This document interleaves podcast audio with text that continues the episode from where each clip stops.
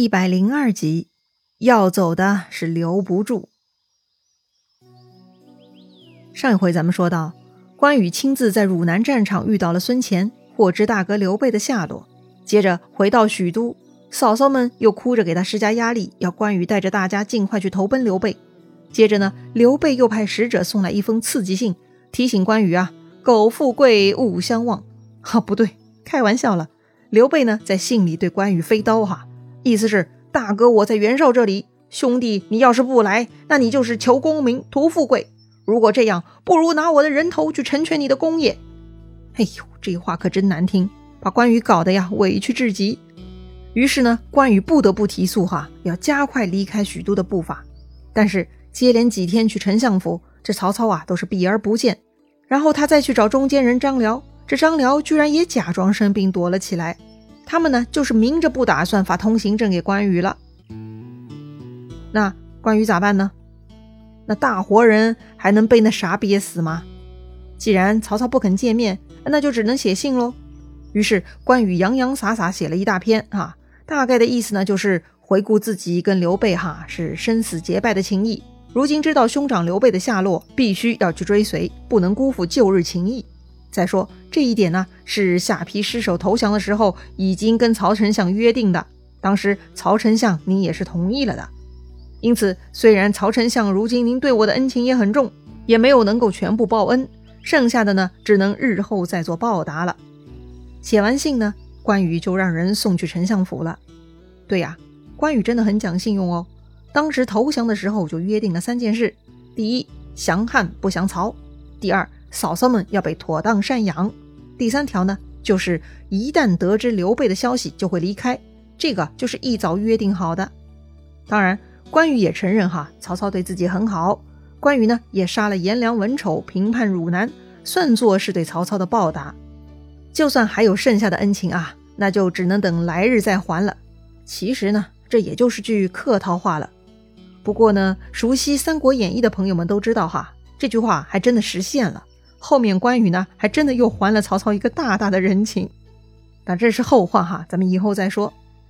好了，书信发出去了，家里所有赏赐的金银、美女、仆人全部留在府中，就连汉寿亭侯的大印呢，也都留在堂上。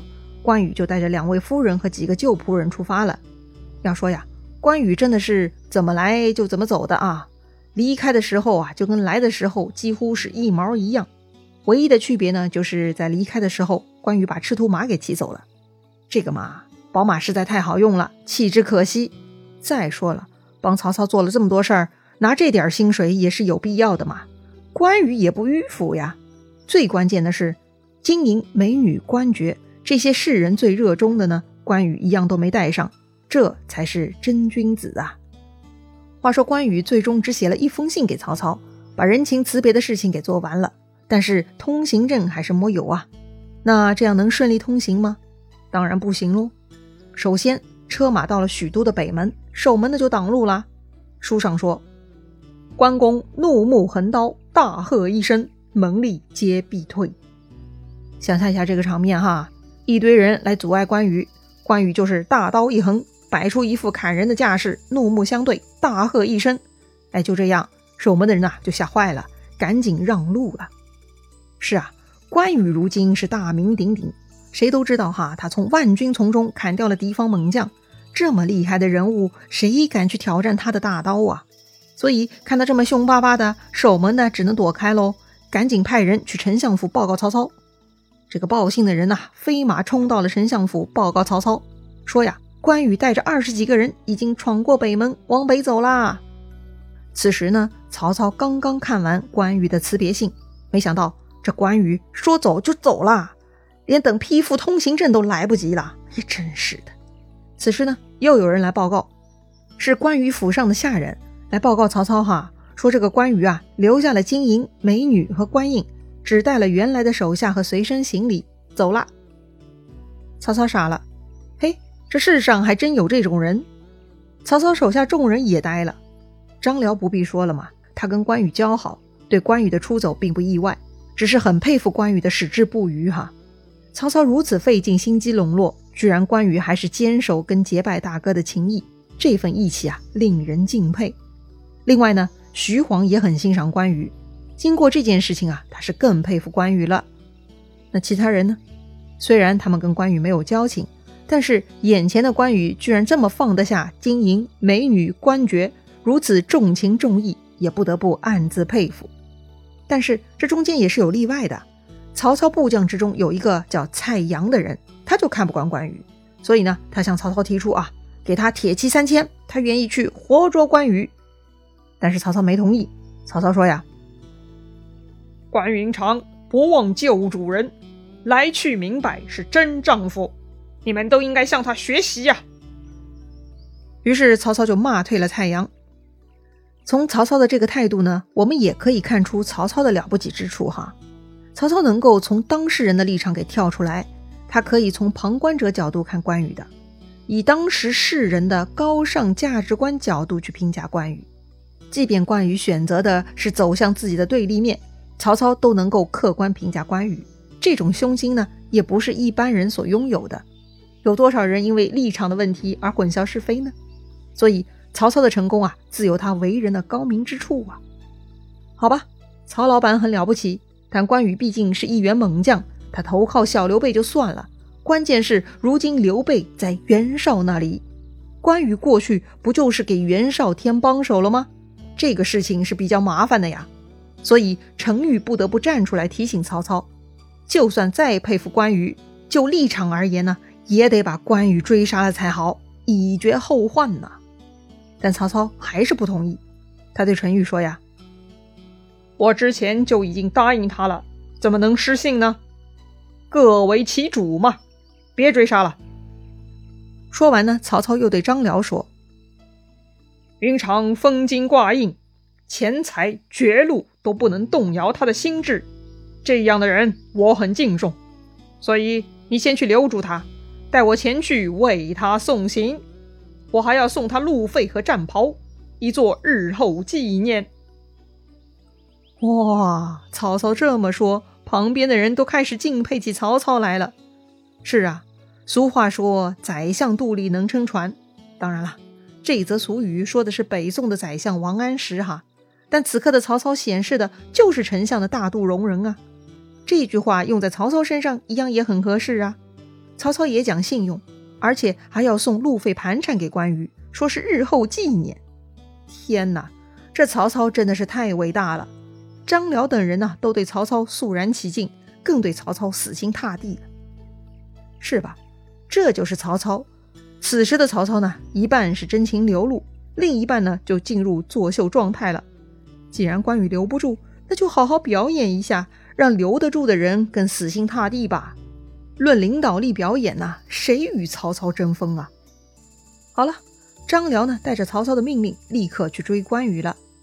本来呢，张辽是不可能追得上骑着赤兔马的关羽的，但此时关羽还需要护送嫂嫂们坐的车队呀，所以走得很慢。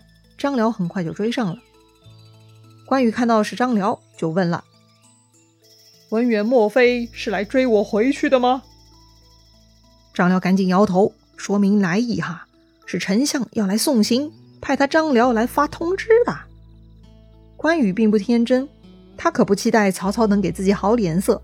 他说：“就算丞相铁骑来，我也愿意决一死战。”说完呢，他就立马于桥上等待曹操的队伍。再说曹操哈。他派张辽先一步发通知，自己呢就带着十几个人的小队伍出发了。队伍是很小，但都是心腹良将，许褚、徐晃、于禁、李典等人哈。曹操远远看到关羽横刀立马站在桥上，杀气腾腾。曹操呢就让手下勒住马匹，左右排开。关羽看这些人呢都没有带兵器，知道不是来对打的，这才松了一口气哈。曹操就开口了。云长怎么走得这么快呀？关羽呢，就在马上欠身施礼，回答说：“关某前面已经禀过丞相，如今雇主在河北，我不能不赶紧过去。多次去丞相府也没有机会参见，所以只能写信辞别，封金挂印，纳还丞相。还望丞相不要忘记昔日之言。”曹操呢，点点头说。吾欲取信于天下，怎会有负前言？只是担心将军路上用度不足，所以特地来送些盘缠路资的。说完呢，曹操手下就有人送过来一盘黄金，关羽没有收下。他说：“累蒙丞相恩赐，身上还有剩余，这些黄金就留着赏赐给将士们吧。”曹操却说：“呀，你立下大功，这点酬劳不足万分之一。”何必推辞呢？那关羽呢？还是坚持不要哈？他说：“区区微劳，何足挂齿？”曹操就笑了，说：“呀，云长整天下义士，只恨我福薄啊，不能相留。那就送锦袍一领，略表寸心。”说完呢，曹操就让一个将领下马，双手将锦袍捧了过来。哇，这个场面还真的令人挺感动的呢。曹操的意思就是啊，云长啊，我真的很喜欢你，你一定要走呢，我也不留你了，就送你黄金。哦，你连黄金都不要啊？那我就送你衣服吧。哎，如果是感情充沛一点的女生呢，估计要哭得稀里哗啦了。但是关羽是什么人呢？他是战将啊，是胜率极高的战将，他非常警惕。虽然曹操一再表达善意，但关羽呢并不掉以轻心。当那个将领捧着战袍送过来的时候啊，关羽还担心有阴谋，所以呢他并不下马接受礼物，而是用他的青龙刀尖挑起锦袍，然后再披到身上。最后呢，关羽还是坐在马上向曹操道谢：“承蒙丞相赐袍，他日一定还能再会。”说完呢，这个关羽就下桥往北跑了。啊，什么？这话还没说完呢，这关羽穿了锦袍就跑了，而且居然还是用刀尖挑着锦袍。哎，这也太不尊重人了吧！旁边的许褚有点看不惯了，这个人也太无礼了。丞相为什么不抓了他？此时呢，曹操笑了，他明白关羽的。曹操说呀：“他就一人一计，而我们有十几个人，怎么会不疑心呢？”我既然同意他走，就不能再追了。说完呢，曹操就带领众将回城了。一路上是颇多感慨。最后送别关羽，关羽的行为呢，又体现了战将的专业性，是时刻警惕哈，不让自己陷入被动或陷阱，真的是个人才呀。